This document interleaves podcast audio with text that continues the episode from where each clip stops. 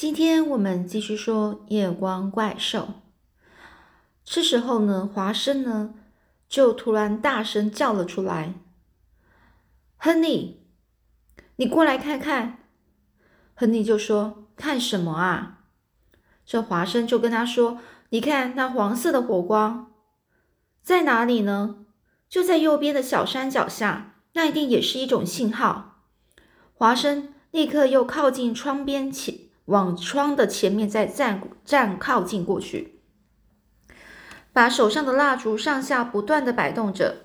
这时候，亨利就叫说：“哎，你看那边也正在上下摆动。”哎，这时山脚下一片黑暗，在那个泥沼的右方有闪烁着黄色的火光，上下摇动着。那是什么人呢？华生试着把手上点着的蜡烛向左右摇动时，奇怪的是，那黄色的火光也向左右猛烈的摇动着。亨利看见了，气得直跺脚。这一定就是信号啊，绝对是骗不了人的，还不说实话吗？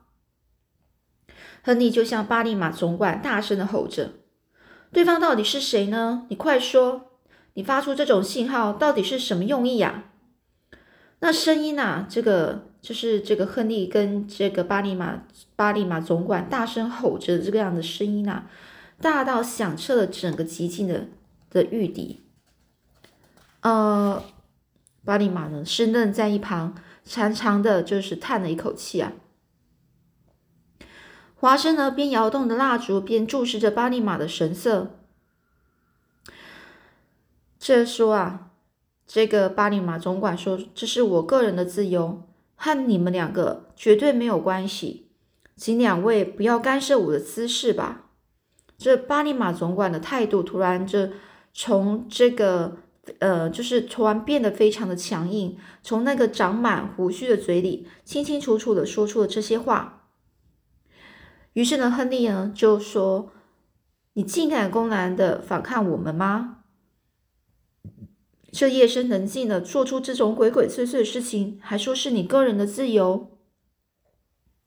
当亨利正暴跳如雷的时候，突然从从门外传来了“请，请等一下”，是一个女人的声音。大家转过身去一看，突然闯进来的原来是巴利马的妻子。他妻子呢是拖着长长的蓝色裙子，她的颈上呢是就是脖子上是围着披巾。亨利用手电筒对着他照射过去，只看到他的面颊上流满了泪水。他这个女人呢，就说：“请听我说，请听我说。”巴利马的妻子呢，接着就跪倒在亨利的脚下，两只手呢是掩掩盖着脸，然后就开始哭。他身上呢是颤抖着，开始悲痛的大哭起来。这巴利马总管看到全身颤抖、哭泣不已的这个妻子，就皱着眉头，然后说：“伊丽莎，事到如今，也只好照实的说出来了。”啊，真正说来，这两手呢是掩着面孔的伊丽莎呢，仍然是呃，整个是匍匐在亨利的脚底下，匍匐就是就是趴在那个他的亨利的脚下。老爷，请你原谅我，这都是我的不好。嗯，这个妻子呢，就一边哭泣啊，一边说着：“那是因为我的我的弟弟，他藏匿在这个无底池沼的附近，就快要饿死了。我怎么忍心就见死不救呢？”这亨利啊，和我一听到这些话，同时都愣住了。啊，你的弟弟？那么为什么不叫他就住进这个宅子里面就好了呢？这亨利啊，他就。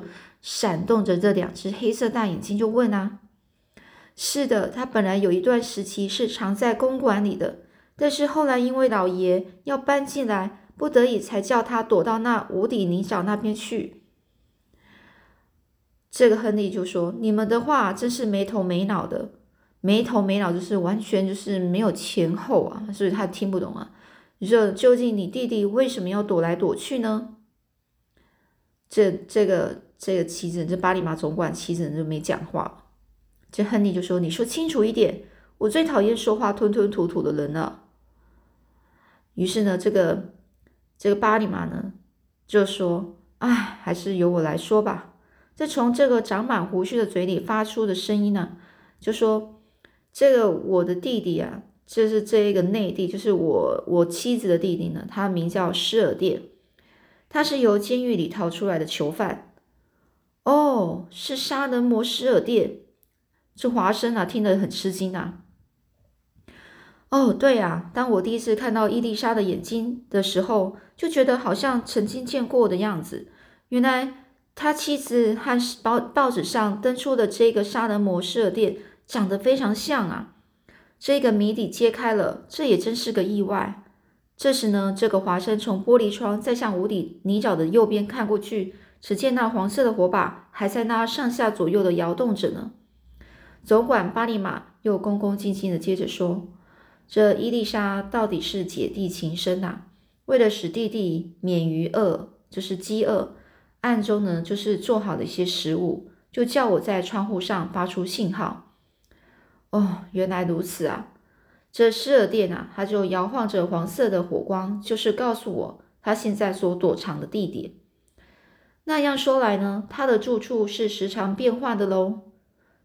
于是呢，这个总管就说：“是的，因为警察搜索的非常的严谨，他有时候是躲在沼泽地附近的一个山脚下。”也也就是原始人遗留下来的石室里面，有时又躲到另外的一地方去。而华生的摇动着那即将融化的蜡烛，停突然熄灭了，而对方的黄色火光呢，也就立刻消失了。这杀人魔施尔电大概认为信号已经终止了。这华生就向亨利说：“喂，你把手电筒也熄掉吧。”对的，华生不愧是侦侦探啊，顾虑的非常周到。哎，你不要老在那里说名侦探、名侦探的夸奖我了。这华生就这样想。这时呢，伊丽莎还是还是整个趴在那里，不停的哭泣着。哎，我明白了，原来前几天深夜里的哭声是这个这个伊丽莎呢，为了感伤她自己的弟弟命运而哭泣的啊。这个谜底也揭开了，但并不是由我这名侦探所揭开的啊。想到这里啊，这个华生狠狠的把。那一小截蜡烛丢在地上。如果福尔摩斯在这里，不被他取笑一番才怪呢。巴利马，想不到你这诡异的行动竟有这种意外的原因啊！这亨利啊，以那平素爽朗的声音说着，神色也变得非常欣慰，然后也转向跪在地上的伊丽莎，就说：“一切情形我都明白了，你不要哭了，擦擦眼泪，回房去吧。”这亨利呢，是完全一副老爷的气派啊。这时候呢，这总管呢就说：“哎呀，惊动了老爷们的大驾，实在是罪该万死，请您多原谅啊。”这总管巴利马总是这样子卑躬屈膝、忠心耿耿的样子。然后呢，他又伸出手对他妻子说：“伊丽莎，既然老爷都不见怪了，那你就站起来吧。”伊丽莎站起来，然后呢，攀着巴利马总管的手臂向我们行了礼，就两个人就走出去了。亨利注视着窗外的右方，向我悄悄地说：“杀人魔施尔电的黄色火光熄掉了，大概认为他的信号已经圆满达成了。”名侦探，你的想法是怎么样呢？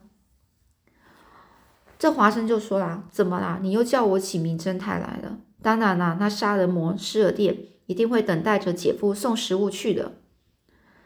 这但是呢，今天晚上巴尼马传达信号的事被我们发现了。”而且他的妻子伊丽莎又哭着向我们表示忏悔，说不定就不再替他送食物了。可是那样一来，危险就大了。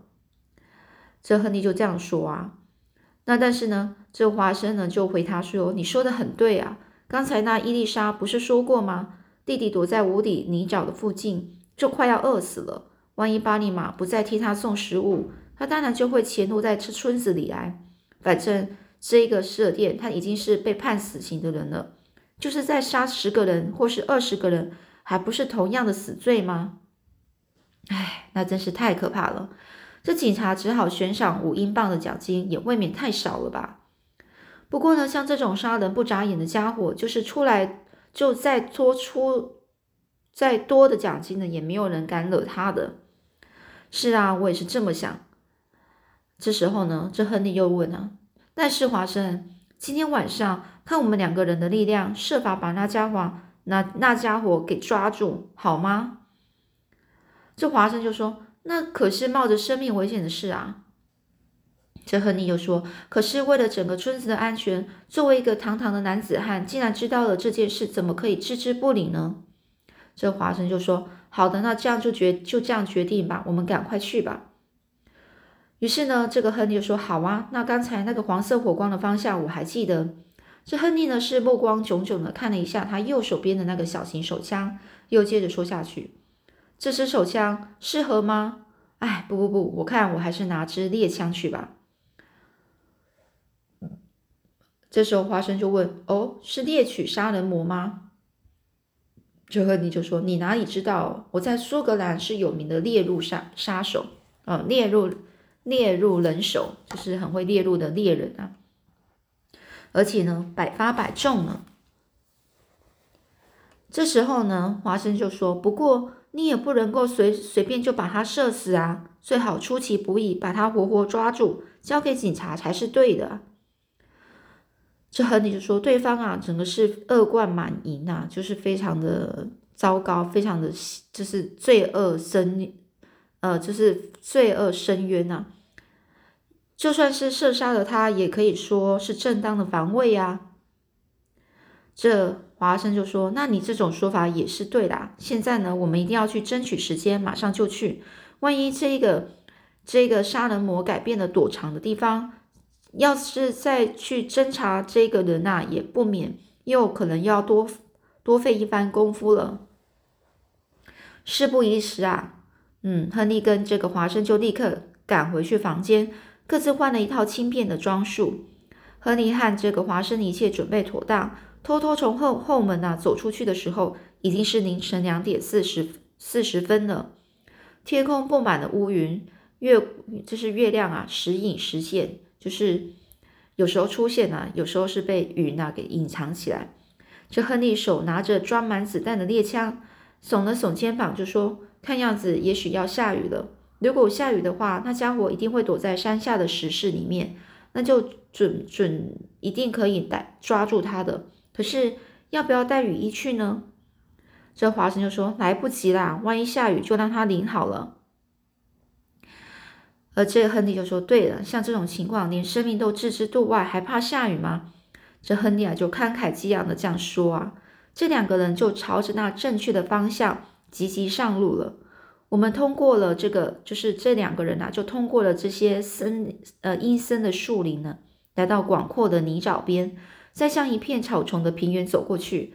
大约经过两英里的路程，好不容易好不容易来到了这小山脚下，已经是汗流浃背了。在那小山附近，全部都是一些奇形怪状的岩石重叠在一起。仰起头来。往这个巅峰望过去，就是比较高的地方看过去，那锯齿般的断崖呢，往两旁伸展，在这次暗淡的月光下，更使人觉得毛骨悚然。这个亨利啊，是紧握着猎枪，非常小声的问：“那家伙所发的信号，不就是在这附近吗？”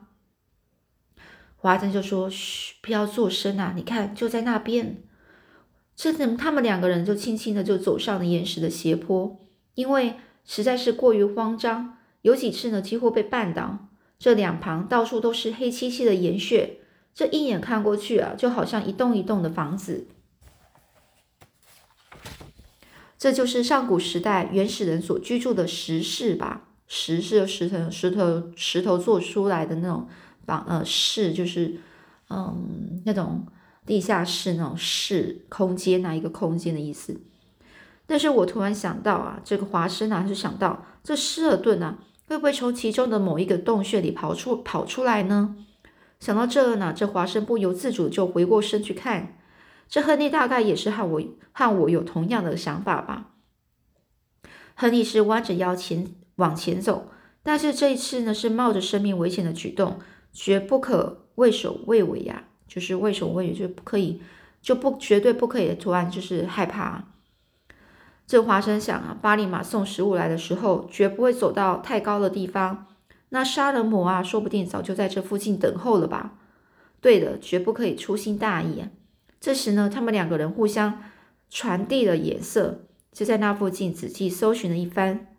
你看那亮光，活色的火光，黄色的火光哦。这果然啊，在右边的石室前呢，悬挂着一个一个大烛，黄色的灯笼哦。这杀人魔大概就在藏，就是藏在里面吧。这华生跟亨利呢，就停住，屏住气息啊，朝着石室那边啊摸索前进。那灯笼里的蜡烛还还很长，是新装进去的。这一定是在等待巴尼玛送食物来吧，来吧。哎呀，真是可恶的家伙！于是呢，华生拿起他的左轮手枪。亨利举起他的猎枪，对准石室，扣好扳机。这个杀人魔啊，说不定在什么时候就会突然跑出来。他们两个呢，是提高了警觉啊。那石室似乎呢，也相当有一个深度，就是有一个深度在。因此呢，里面呢是整个是漆黑一片。这巴利马每次来送食物的时候，是不是还有什么暗号呢？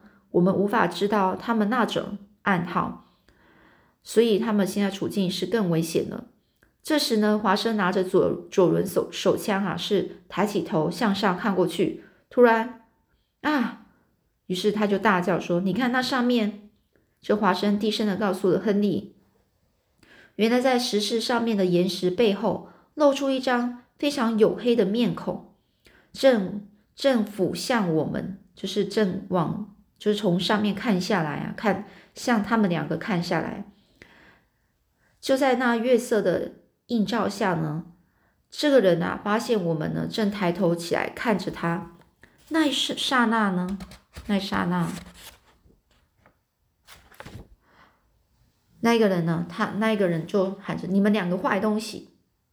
这个人呢，一面大声喊着，一面举起一大块的大石头，然后呢，就从上面呢就往下打了下来。亨利和这个华生立刻机警的把身子啊一弯，往旁边闪。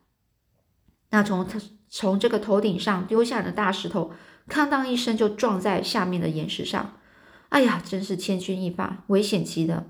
等华生和亨利直起身子，拿起左轮和猎枪，刚好要向上瞄准射击时，那个人的那个人啊，连影子都不见了。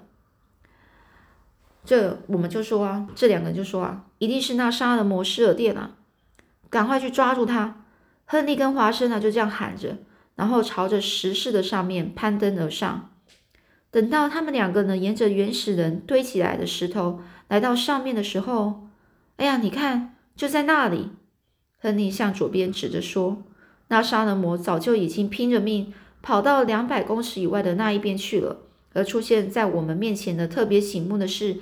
那家伙身上穿着一件非常薄的外套，亨利，你赏给巴利马的那件薄外套已经穿在那家伙的身上了。